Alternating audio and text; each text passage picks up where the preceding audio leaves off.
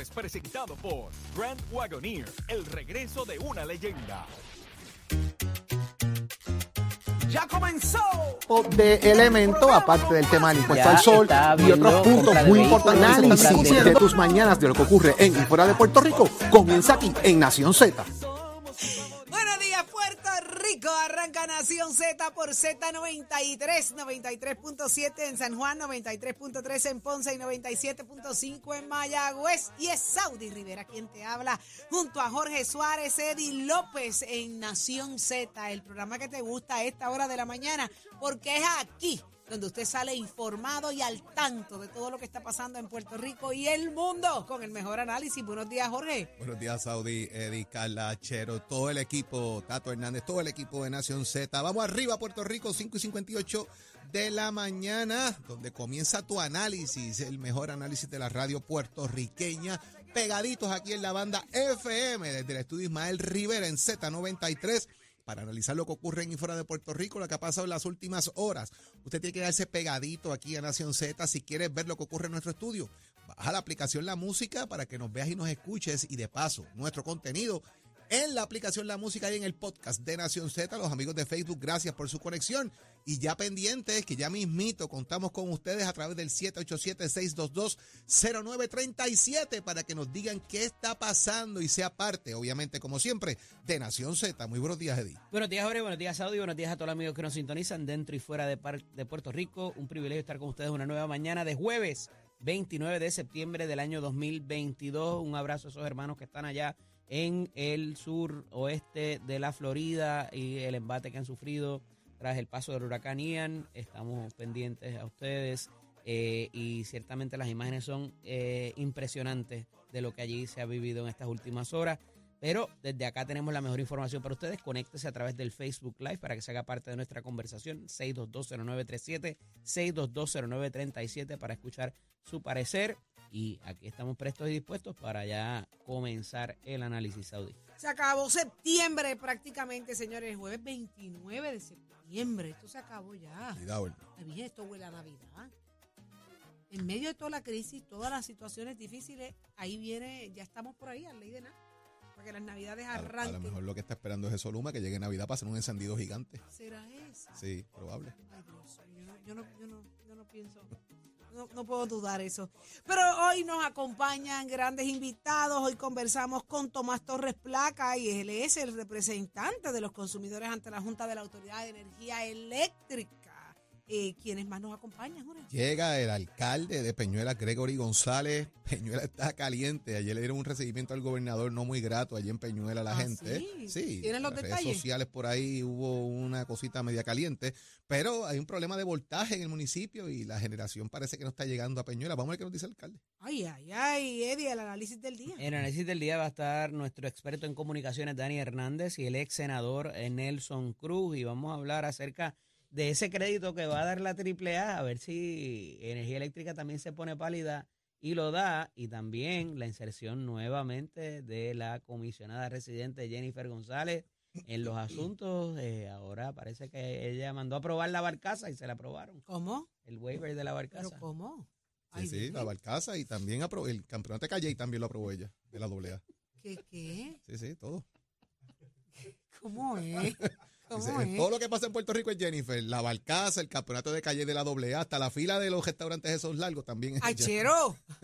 Mira, ¿qué le pasa esta?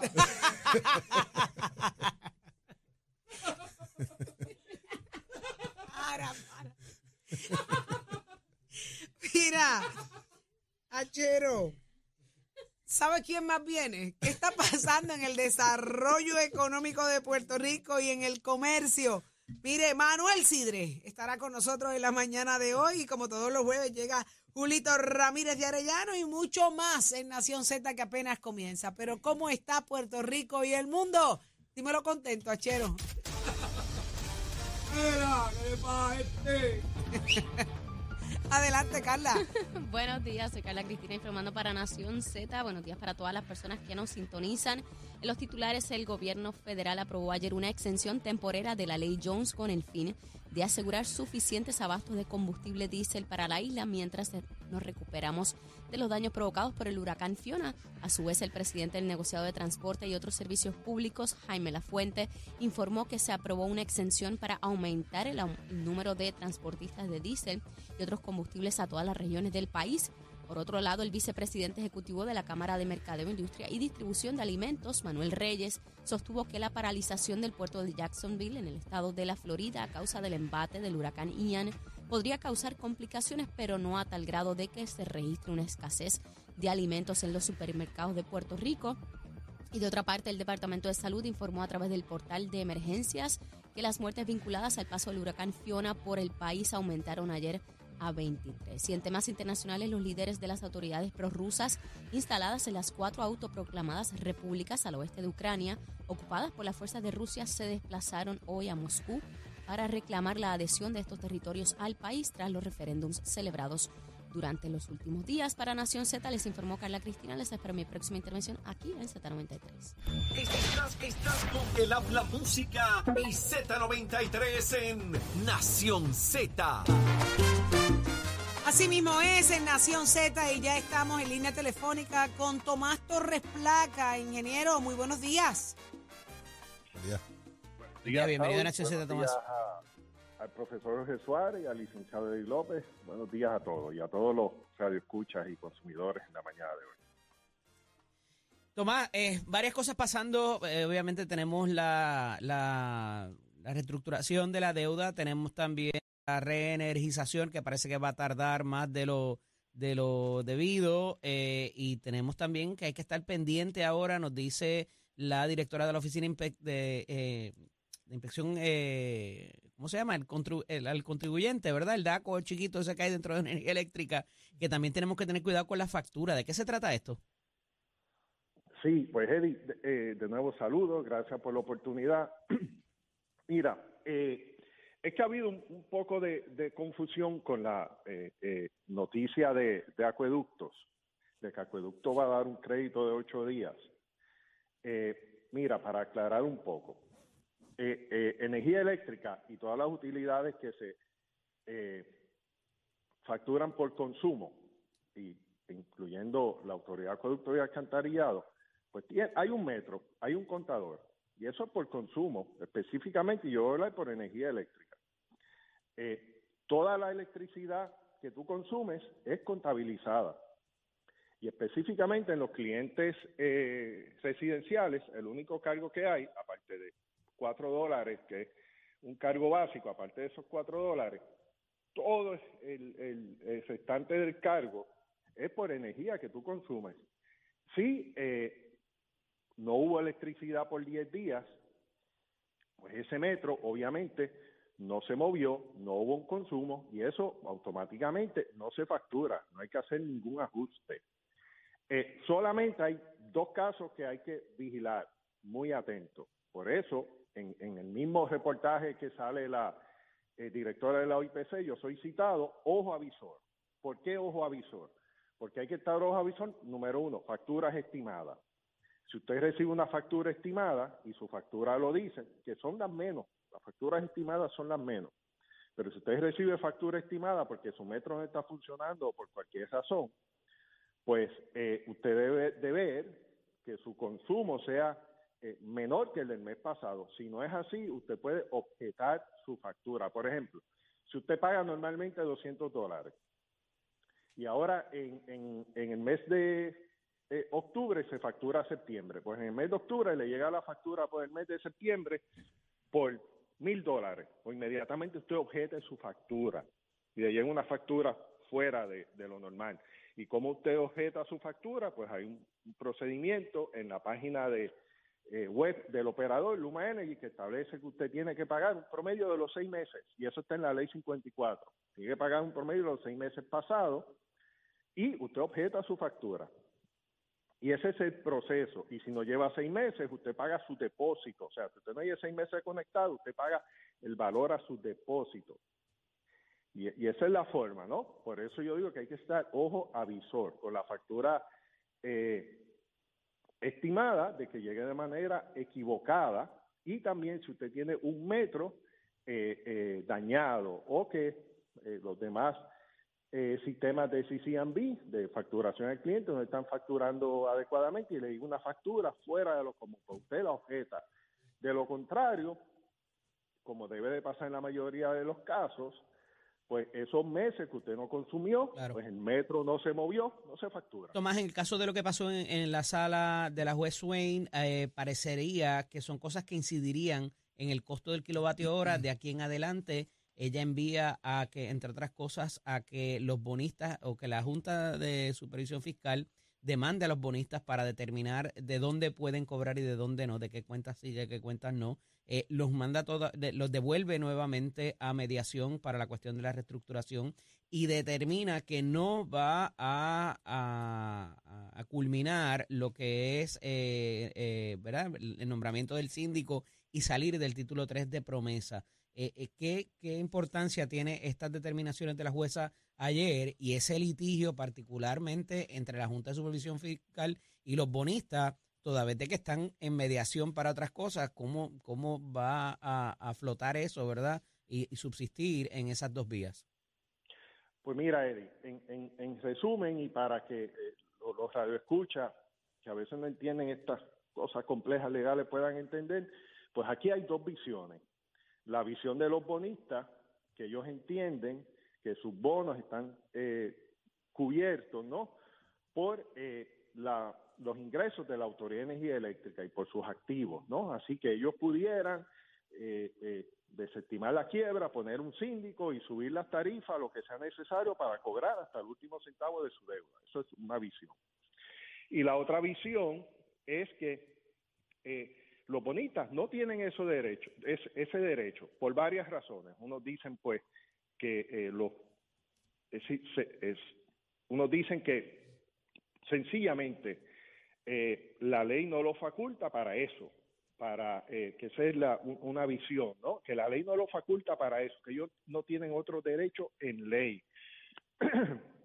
Otros dicen que no tienen ese derecho, no porque no esté facultado en ley, sino porque los bonos no fueron emitidos correctamente, sobre todo los bonos de estas emisiones.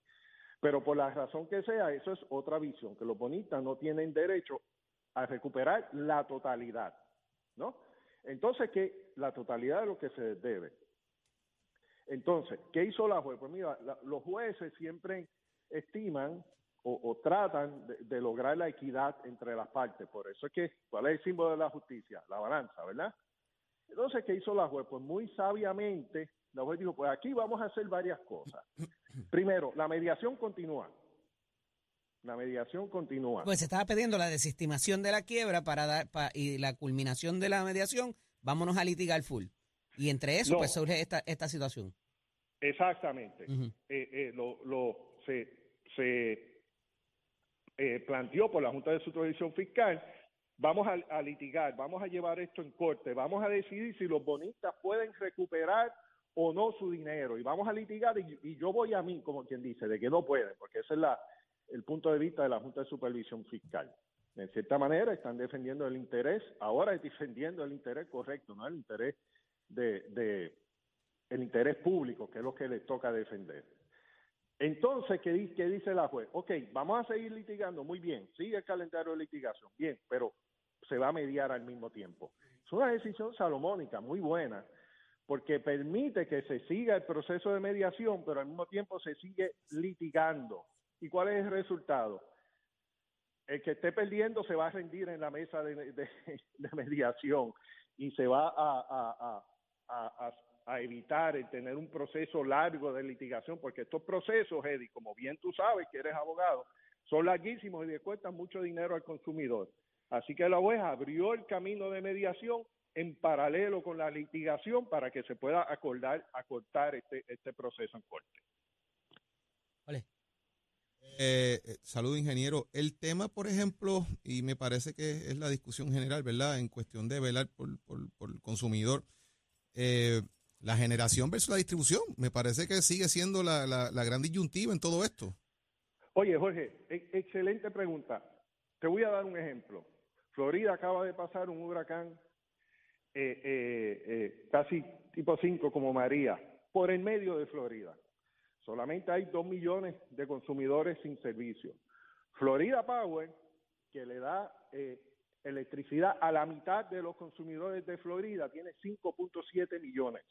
La otra mitad de los consumidores, que llegarán como a 7 o 9 millones de consumidores, de contadores, a decir consumidores, un contador, eh, por consumidor, ¿no?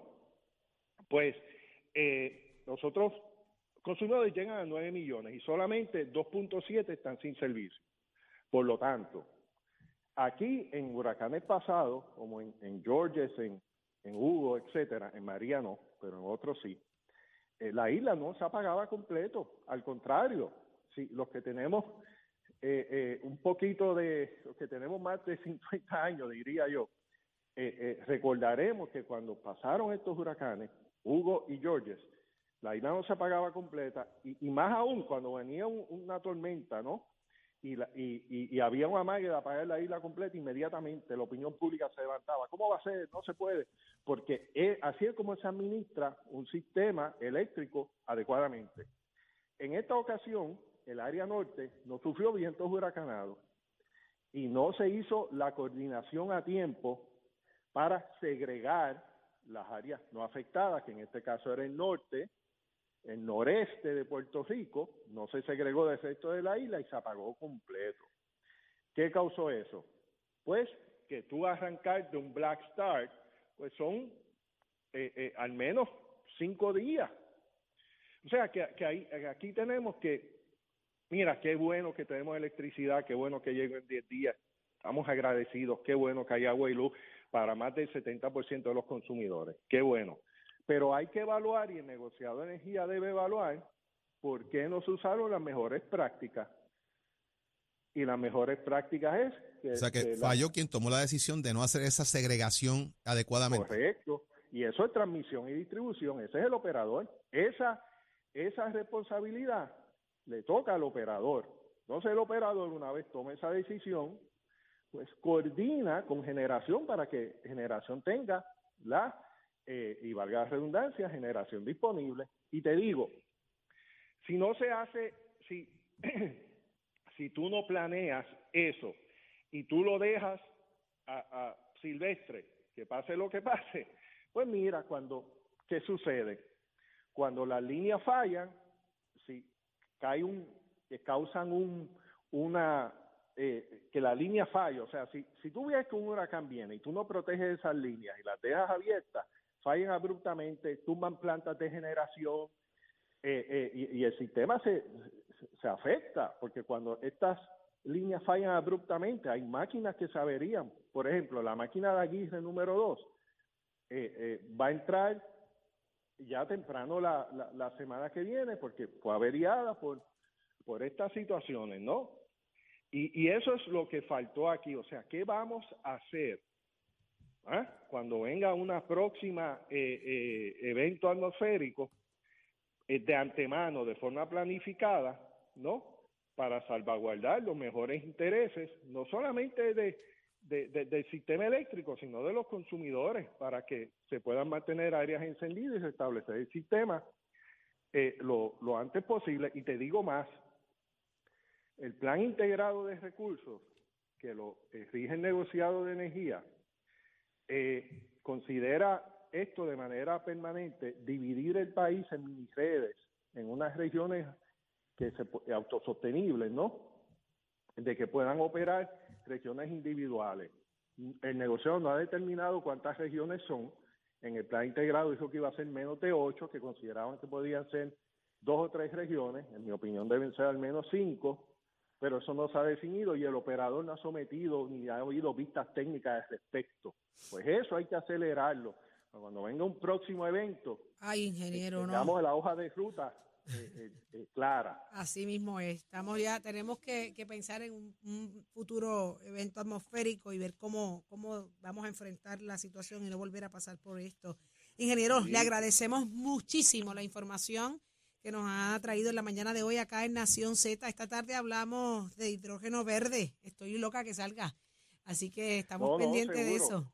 Así que gracias, gracias mil. Todo el mundo, todo el mundo se está moviendo a eso, Saudi. Ya que lo, sé, ayer hubo un sabotaje en la tubería en el gasoducto de Rusia a Europa y Alemania está diciendo que ese esa tubería eh, que suplía el 40% del gas natural en Europa, básicamente está inutilizada, no se puede utilizar más, o sea que va a haber crisis de gas natural en el mundo. Exacto. Puerto Rico, al igual que el resto de las naciones, deben de buscar vías alternas de generar energía en Puerto Rico y la combinación de renovables y sustituir el gas natural por hidrógeno es la solución. Le, le agradecemos muchísimo, ingeniero. Eso sale esta tarde en Lo sé todo. Estamos haciendo un reportaje investigativo muy, muy interesante y usted nos trajo unos planteamientos que van a dar mucho de qué hablar. Así que gracias por estar con nosotros en Nación Z. Será hasta una próxima. Buen Ya día, Tomás. escucharon, señores, este Buen día, tema, este tema es un tema bien, bien interesante. Hacia dónde va eh, la cuestión de, de la energía renovable y, y el ingeniero es muy, Que muy eso vasto de que mandaron a la gente a mediar, pero también a litigar, es como tú. ¿Eso con qué es? ¿Cómo Eh, es eso? tú ¿Cómo se siéntate a la mesa ahí, le pides perdón, pero le das una bofetada antes. Algo así. Así se puede describir. Sí.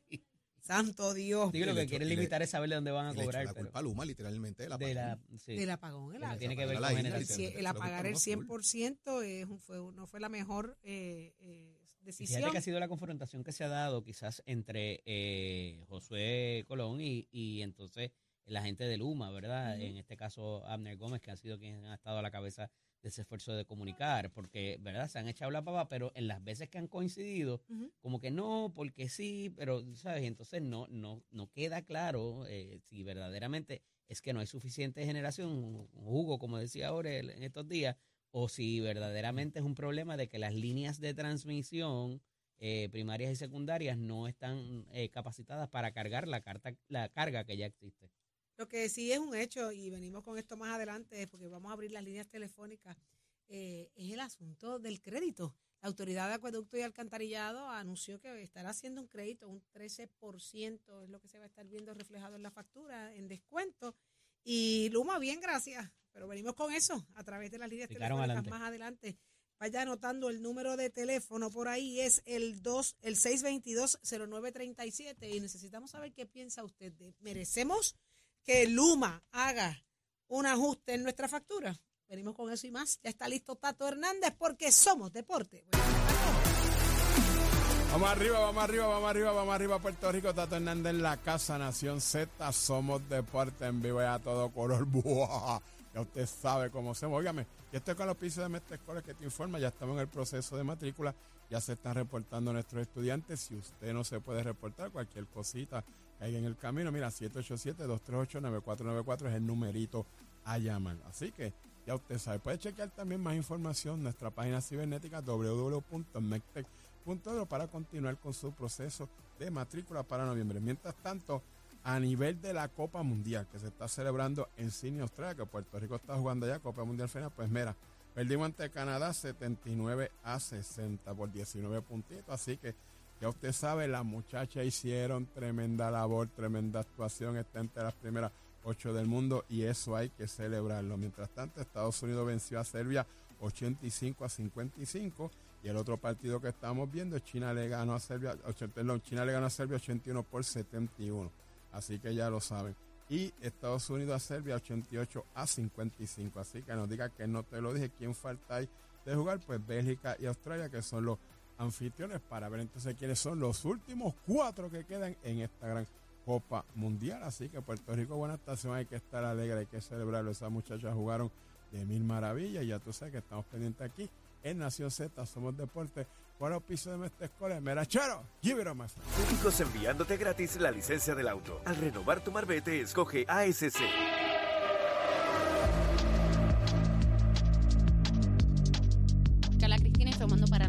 En el tránsito a esta hora de la mañana se mantienen relativamente despejadas gran parte de las carreteras a través de toda la isla, pero ya comenzaron a congestionarse algunas de las vías principales de la zona metro, como la autopista José Diego entre Vega Alta y Dorado, y más adelante entre Toa Baja y Bayamón. Igualmente la carretera número 2 en el cruce de la Virgencita en Toa Baja, algunos tramos de la PR5, la 167 y la 199 en Bayamón, y ya está semipesado un tramo de la 30 entre Juncos y Gurabo.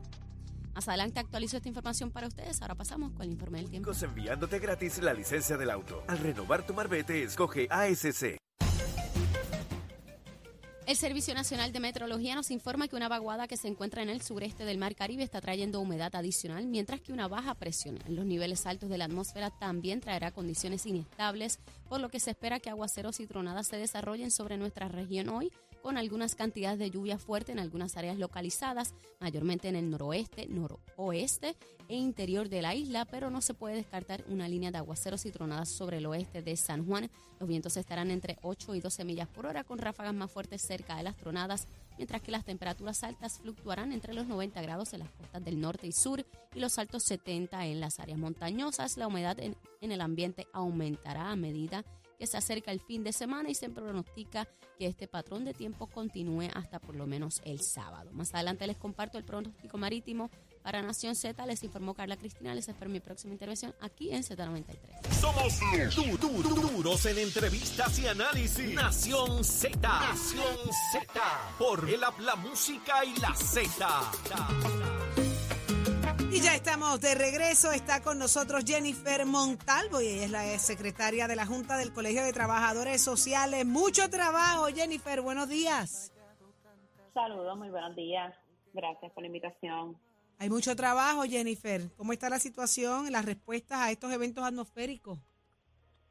Bueno, yo creo que eh, es importante recalcar que ha habido, después de 13 días, definitivamente una lentitud o unas limitaciones en cómo se ha podido responder ante el paso del huracán y definitivamente han, han habido unas áreas más afectadas que otras, pero en general en, en todo Puerto Rico se ha casi detenido unos servicios esenciales para la ciudadanía. Eh, y cuando hablamos de servicios esenciales son derechos que tienen las personas, ¿verdad? El Sí. derecho a- al servicio del agua, al servicio de energía eléctrica. Entonces, es como siempre, eh, definitivamente las comunidades en Puerto Rico han tenido desde María y desde antes, han podido responder a, la, a, a esas necesidades y a esa gestión, porque la gente en Puerto Rico, pues definitivamente eh, eh, eh, hace tejido social, hace comunidad y puede responder ante esto. Y es importante que haya apoderamiento y autogestión, pero eso no exime la responsabilidad que tiene el gobierno en poder proveer los recursos y, y satisfacer las necesidades básicas que al, al final son, son derechos sociales de las personas.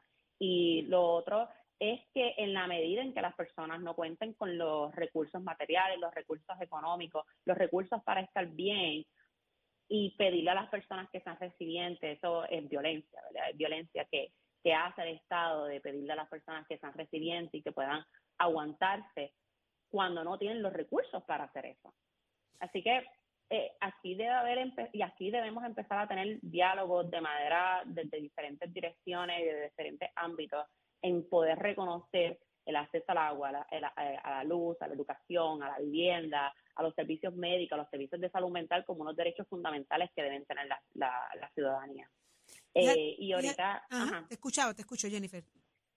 Sí, es que estaba escuchando ahorita la conversación que estaban teniendo con el ingeniero y la importancia también de incluir el desarrollo sustentable y cómo va a ser ese desarrollo sustentable en. Puerto Rico Así y es. que la transformación de energía eléctrica y de energía verde sea parte de, esa- de, de ese desarrollo sustentable, pero que sea asequible y viable para la ciudadanía en su cotidianidad, que tampoco sea con costos exorbitantes que no- tampoco puedan ser asequibles para la gente. Fíjate, Jennifer, y todo lo que mencionas, obviamente, eh, eh, está basado en el derecho, ¿no? Eh, son derechos adquiridos, eh, tenemos derecho a la luz, tenemos derecho al agua. Y, y fíjate, quejarse pareciera que, que es incómodo para quienes, quienes tienen que, que proveer este derecho y, y pro- proveer servicios, debo decir, y hacer valer estos derechos. Ya como que eh, el hecho de que la gente siga reclamando, haciendo valer eso, eh, es, es incómodo, ya les molesta. ¿Cómo podemos manejar esto? ¿De qué manera hacerlo, Jennifer? Que entonces, más allá que una queja, más allá que un, un llanto, como el que ya nos hacen querer ver, ¿verdad? Que nos estamos quejando por todo, que lloramos por todo. Caramba, se trata de, de, de vida, se trata de derechos. Definitivamente. Y también es cómo nosotros en, en, en Puerto Rico nos concebimos también como sujetos de derechos y como sujetos que debemos exigir unas garantías de derechos y que el Estado es responsable de también permitir que haya unas condiciones para que la ciudadanía pueda exigir esos derechos. O sea, en la medida en que nosotros no nos veamos como que somos sujetos de derecho, que tenemos derecho a todas estas cuestiones que son importantes para el buen vivir, no vamos a tener ni una buena salud física, ni una buena salud mental, y va a afectar muchas de las áreas. Así que yo creo que nosotros necesitamos tener conversaciones, vernos a nosotros como personas activas, eh, democráticas, más allá de, ¿verdad? de votar cada cuatro años, sino en nuestra cotidianidad, como nos vemos como sujetos de derechos, en esa exigibilidad de, de los derechos y también cómo empezamos a mencionar y a ponerle nombre a, a las cosas, o sea, la atención a la salud mental no solamente de las personas afectadas en las comunidades, sino también de las personas que están proveyendo servicios y que y, cómo no se no se no se fragmenta eh, el derecho al acceso a la salud mental de las personas que están siendo afectadas por el huracán, sino también de los proveedores de servicios que también han sido afectados por el huracán y que también están prestando servicios y que son proveedores, eh, ¿verdad? Que son primeros respondedores. Y esa atención a la salud mental es un derecho fundamental que tiene la ciudadanía. Y cómo se están haciendo y cómo se están atendiendo ese acceso a esos servicios que necesita para que la gente esté bien. Así mismo, ¿eh? Jennifer Montalvo, muchísimas gracias por traernos toda, toda esta, esta, este análisis, ¿no? tan valioso y tan importante para, para la sociedad. Así que muchísimas gracias, como siempre. Esta es su casa. A la orden. Gracias ahí. A la secretaria de la Junta del Colegio de Trabajadores Sociales, ya lo escucharon. Eh, mire, el derecho es derecho. Grite, pelee, hágalos valer. Óigame, tanto así, tanto así, tanto así que a través del 6220937 es que usted nos va a llamar porque al regreso de la pausa le toca a usted. ¿Usted cree que merecemos ese ajuste en la factura de Luma? Si, la autoridad de acueducto lo hizo, ¿por qué Luma no? Respóndame usted a través del 6220937. Al regreso de la pausa, llévatelo a Chero.